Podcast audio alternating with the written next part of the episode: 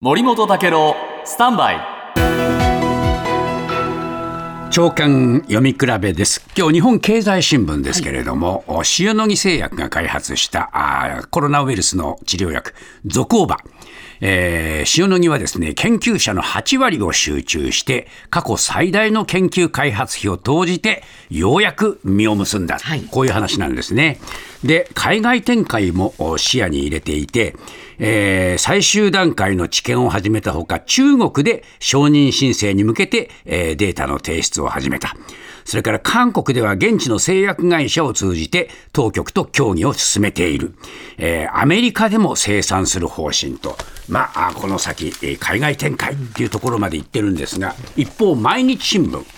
えー、ゾコーバの評価割れるという大きな記事になってまして、えー、自宅療養中の治療の幅が広がると評価する声がある一方で、使いませんというね、えー、これね、医療法人社団優勝会理事,、えー、理事長の佐々木さんというお医者さん。理由はですね、ゾコーバが期待される効果が副作用とか価格に見合うかどうか疑問だと。こう言ってるんですね。で、そのいろんな症状が消えるのに8日から7日に1日短縮されるのは、どうもですね、見合わないんじゃないかと言っているんです。で、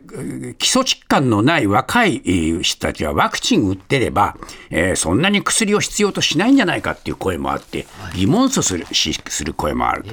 で、背景にはですね、緊急承認制度の問題もあるという指摘もあって、えー、やっぱりね、今本当に緊急時なのか、緊急時に何が期待される有効性とは一体何なのか、えー、類似薬はどういう状況なのだ。こういうところがきちんと検証されてないではないかっていう指摘もあってですね、この緊急承認ということそのものにもですね、疑問を呈する医師も多いということなんですね。